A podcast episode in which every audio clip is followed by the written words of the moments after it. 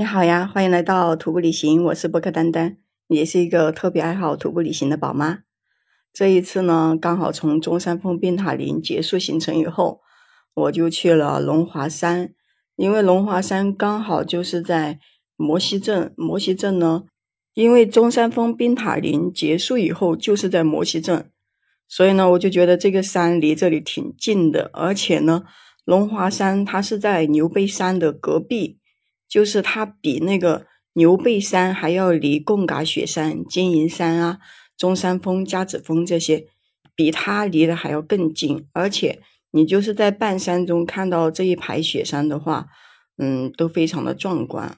关键是一点，其实我也很想去牛背山的，因为牛背山比较出名嘛。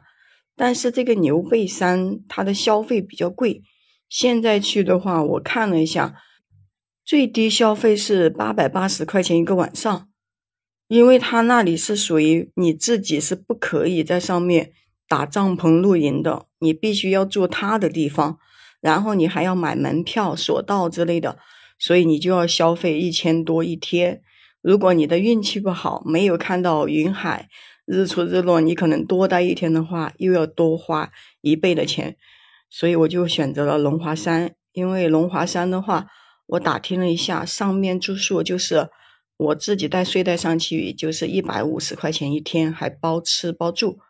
所以呢，我就跟小伙伴们说，这里离得这么近，打一个摩托车过去才半个小时不到，那我就自己先去了。因为有两个队友本来说要一起去，但是他们在中山峰，因为就是摔了很多跤嘛，他们就想。嗯，那个休息一会儿，因为脚上也长泡了。其实我从中山峰下来，我的脚上也是泡，但是我就想着这个龙华山，我从登山起点上去，大概也就是两三个小时，我觉得我可以慢慢的磨上去，没关系。因为住在这个城市里面，这个酒店里面，觉得挺烦的，知道吧？没有风景看，那整天都在这个宾馆里面很无聊。那我住到山上去多好啊！而且住酒店也是钱，住山上也是钱，是吧？我干嘛不住到山上去的？所以我就没有等他们，我就一个人叫了一个摩托车，然后把我送到登山起点。嗯，说是说三个小时才能到那个山顶上，然后住到人家去。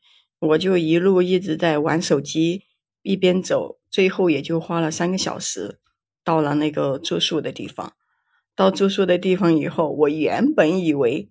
是那个宾馆内，就是有房子，知道吧？结果我想多了，那不叫房子，那就叫啊那种土屋吧，是真正的土屋，你知道吗？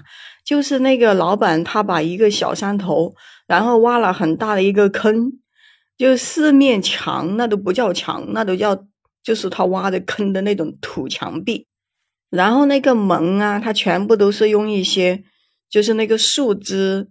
粗一点的那种树枝，然后嗯搭起来的，那这样挡一下就叫墙，就叫门。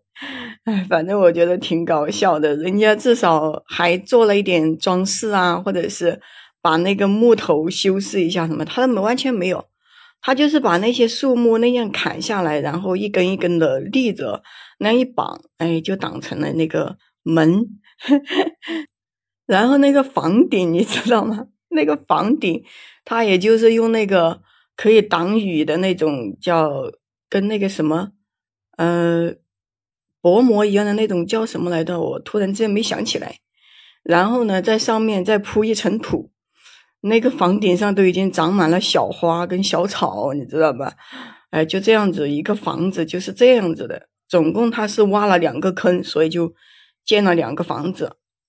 然后呢，一前一后。前面这个呢，里面可以烧火，嗯，煮饭，还有就是老板跟老板娘住在里面，有一个小隔间，嗯，这样子的房子看着真的是就跟原始人的生活一样的。然后后面一个房子呢，是一个大通铺，不是想象中那种很高级的宾馆，而是大通铺，大家都挨着挨着挤在一起睡。那还好，我来的时候人比较少。嗯，我刚开始去了那个大通铺看了一下，后面我觉得如果晚上这样挨着睡，到时候人家打呼噜，那我可能就睡不着。我就跟老板商量了一下，我看到他那个前面一个房子就是大厅吧，算是有一张单人的小折叠床，那我就把我的睡袋拿到那里去，嗯，然后自己一个人睡在那里，刚好在前面一个房子，嗯，就是你可以直接在屋子里面就能看到外面有没有雪山，天气好不好。嗯，我刚好就住在那里了，老板也同意了。我为什么要带自己的睡袋呢？因为很多时候山里面的人家不好去洗那些被子啊，什么东西的不方便。那我觉得我不喜欢用别人用过的东西，我就自己带了一个睡袋，刚好呢也减了五十块钱。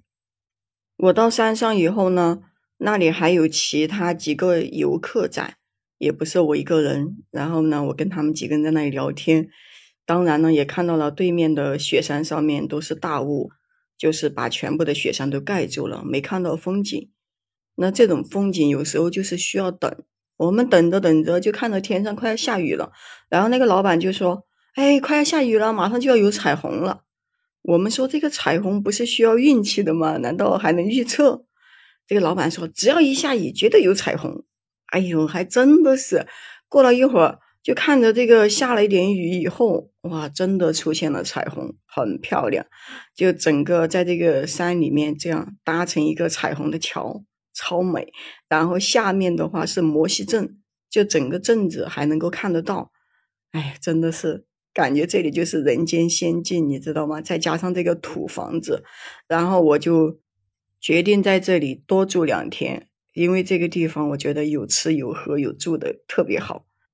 等我们看完那个彩虹，然后就去玩了一会儿，以后天就黑了，就等那个老板娘做饭。老板娘做完饭以后，我们一看那个饭，哇塞，就是很多的那个腊肉、排骨，就炖那个四季豆，就是一锅炖。